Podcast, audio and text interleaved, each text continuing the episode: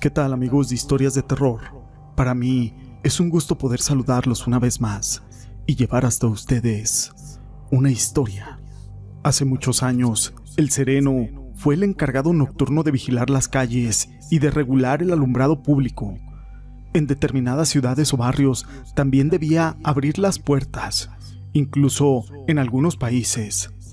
Anunciaba la hora y las variaciones atmosféricas. Era normal que fueran armados con algún garrote y usaban un silbato para dar la alarma en caso de ser necesario. Pero todo esto no es importante sin una historia. Mi nombre es José Llamas y te presento El fantasma del Sereno. En uno de los bordes de la calle Morelos en Oaxaca de Juárez, arranca un callejón en diagonal que lleva por nombre del Calvario este cruza en dirección a la última sección de la calle Matamoros. Este estrecho callejón es un sitio que quedó marcado para siempre, debido a la tétrica historia que esconde. Es una historia que ha logrado sobrevivir al paso del tiempo, para luego convertirse en una de esas leyendas que aterran a más de uno cuando la escucha.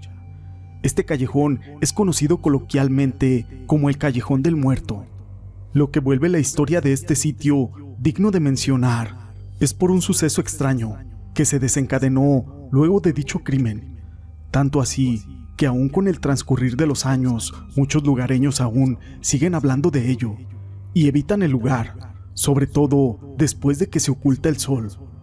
Todo ocurrió en aquellos tiempos en los cuales aún no existía el alumbrado público, cuando la ciudad era iluminada por faroles de aceite para hacer que las noches fueran menos oscuras.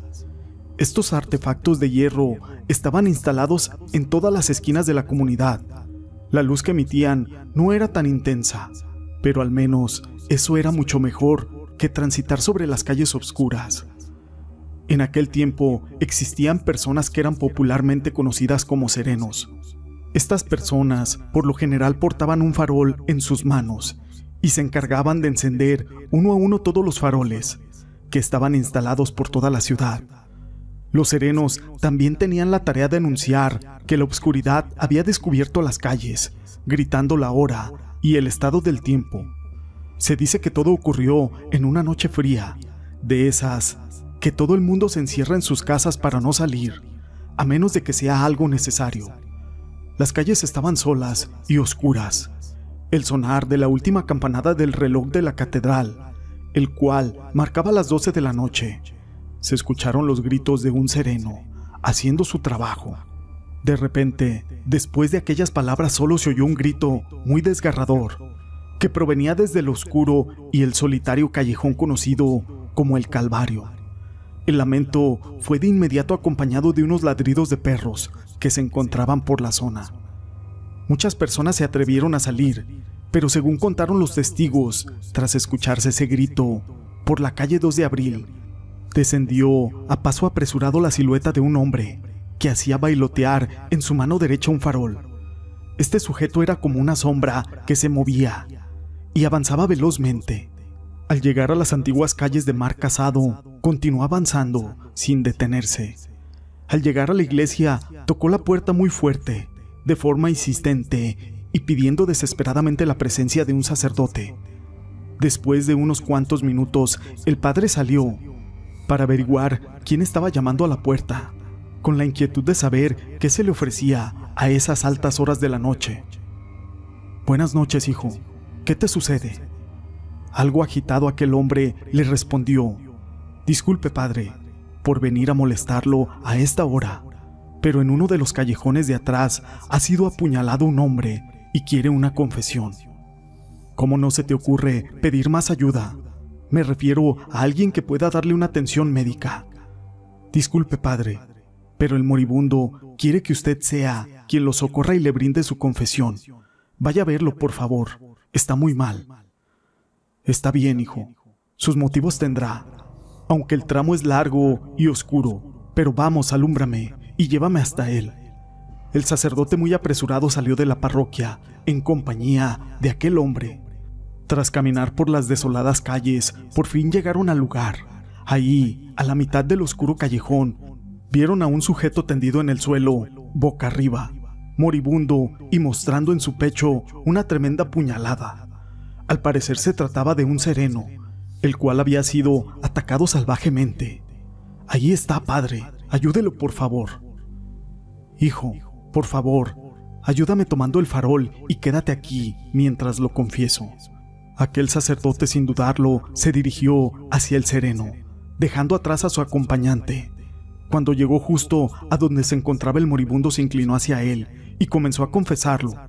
Fue una confesión larga y penosa.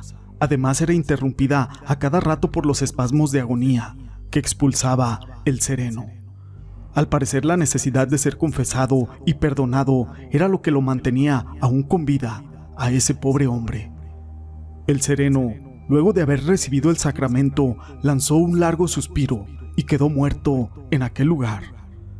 El padre le dedicó unas últimas palabras de una oración a ese cuerpo ya sin vida, debido a la oscuridad que reinaba hasta ese momento.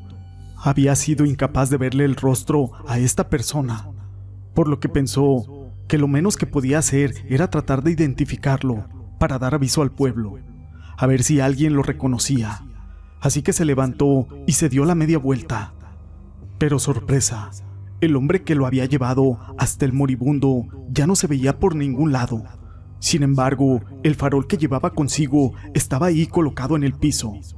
El sacerdote pensó que ese hombre se había retirado a su casa, ya que después de todo lo que había hecho, ya con ir a buscarlo para que le dieran la confesión que tanto quería, era suficiente. El cura tomó el farol con una siniestra idea. Quería ver al fallecido para ver si lo podía identificar. Cuando iluminó su rostro, lo confirmó. Confirmó que se trataba ni más ni menos que de la persona que había ido a tocar su puerta, la misma persona que había rogado que fueran a darle la confesión, el mismo hombre que lo llevó hasta su propio cadáver, aunque en cierta forma ya se lo había figurado en su mente, pues habría caído en cuenta que las voces eran muy similares pero algo que no podía dar crédito hasta verlo con sus propios ojos. Cuando se puso a pensar cada vez más detenidamente, fue que cayó en cuenta que esa madrugada él confesó a un muerto, y más inquietante aún, fue el propio muerto quien lo había guiado hasta su confesión. Sin embargo, no podía explicárselo del todo, pues él todavía no había alcanzado sus últimos momentos de vida. Pero ahora que había visto su cara, no tenía duda era el mismo hombre. Por supuesto, esa misma voz. Sobrecogido por el terror, con los cabellos y la piel erizada, a tientas y como pudo regresó de nuevo a la iglesia corriendo, por esas oscuras y solitarias calles, todo porque quiso volver a tocar el farol que había ocupado un muerto. Varios días después de una fuerte y violenta fiebre, el cura se debatió entre la vida y la muerte. Con mucha suerte, este no murió, pero a consecuencia de aquella vivencia conservó por el resto de esos días una completa sordera en el oído, con el que había escuchado la confesión de un moribundo. En la actualidad hay testimonios de personas que juran aún ver el fantasma del sereno. Lo describen como una figura encapuchada que avanza silenciosamente, deambulando entre la oscuridad del callejón, sosteniendo un farol en su mano. Dicen que cuando esto ocurre los perros comienzan a ladrar y muchas personas alrededor experimentan profundos escalofríos. Los que lo han visto de cerca aseguran que sus pies no tocan el piso, cosa que hace que terminen por salir corriendo de aquel lugar. Tal parece que el alma de ese pobre hombre aún pena entre nosotros. Esta historia fue escrita por Tiago de Luna, a quien le mando un saludo, y la quise compartir con ustedes. Si les ha gustado esta historia, déjenme su pulgar arriba. No olviden en dejar sus comentarios y gracias por ser parte de este canal.